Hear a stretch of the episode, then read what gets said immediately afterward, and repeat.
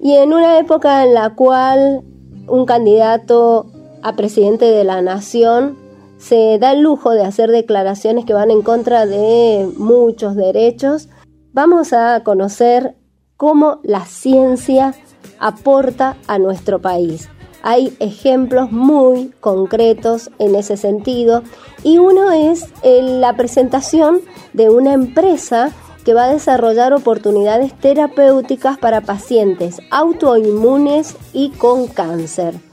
Investigadores argentinos formados en el CONICET, liderados por el bioquímico Gabriel Rabinovich, lanzaron la empresa tecnológica Galtec, que va a transformar los hallazgos científicos de más de 30 años en nuevas oportunidades terapéuticas para pacientes con cáncer y enfermedades del sistema inmunitario.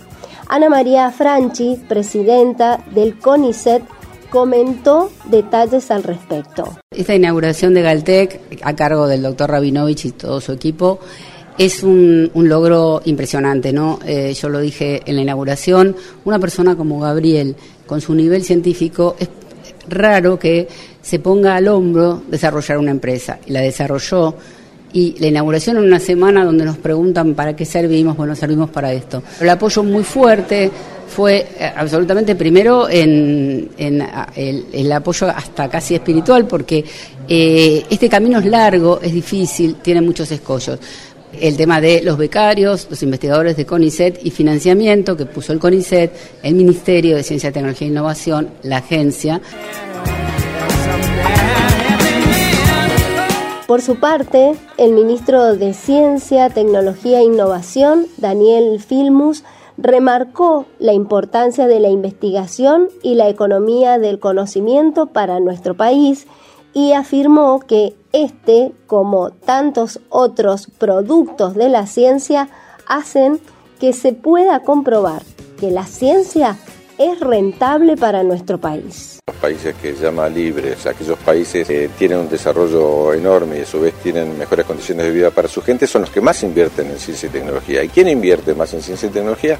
Es el Estado que es el que desarrolla la ciencia básica que permite después la transferencia hacia el sector privado y poder articular entre el sector público y el sector privado. Entonces, realmente se admira esos países, lo que tienen que hacer es lo que hacen esos países, no lo que esos países quieren que hagamos nosotros, quieren que nosotros vendamos materia prima, que nuestra gente no tenga trabajo y que compremos las cosas hechas. Eso ya ocurrió en el siglo XIX, así que como en otras ideas me leí atrás. Pero aparte, es ignorante porque claramente la ciencia es rentable para el país. No es el objetivo de la ciencia ser rentable, pero la ciencia argentina, y me ha tocado a mí personalmente inaugurar reactores nucleares dedicados a la salud en, Australia por 400 millones de dólares. El año pasado este, en la India, plantas de elaboración de isótopos. Me ha tocado inaugurar eh, centros de medicina nuclear en Bolivia, 3, 45 millones de dólares cada uno que vendió el INVAP.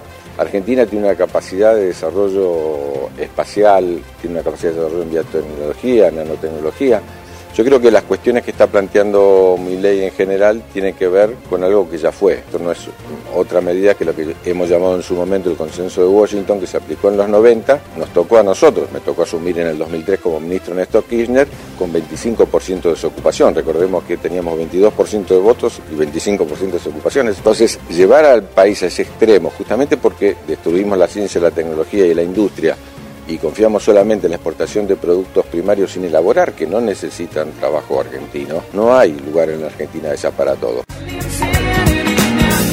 Y en el marco de la presentación de Galtec, Gabriel Rabinovich, cofundador de esta empresa, comentó que esta iniciativa va a permitir transformar conocimientos en tecnologías y productos biofarmacéuticos que van a buscar modular enfermedades inmunológicas.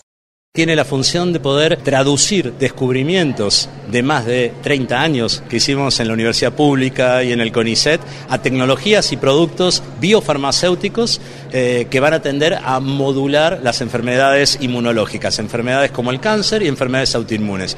Lo que generamos es un anticuerpo monoclonal neutralizante de esta proteína, que lo que hace al neutralizar esta proteína es evitar que se mueran los linfocitos T. Los linfocitos matan al tumor y podemos potenciar la inmunoterapia. Por otro lado, tenemos una variante de galectina 1 que nos sirve para poder suprimir las enfermedades autoinmunes, como por ejemplo esclerosis múltiple, que son causadas justamente por un exceso de estos linfocitos. Esto generó dos productos biofarmacéuticos con propiedad intelectual, con patentes, que hacen un círculo virtuoso, ¿no? El Estado, el CONICET, durante tantos años invirtió en becarios, invirtió en investigadores, invirtió en técnicos, y ahora con esta propiedad intelectual y con el convenio que hicimos, vamos a poder este, de a poco devolverle al Estado regalías este, y va a poder haber un retorno en relación a todo lo invertido por el país.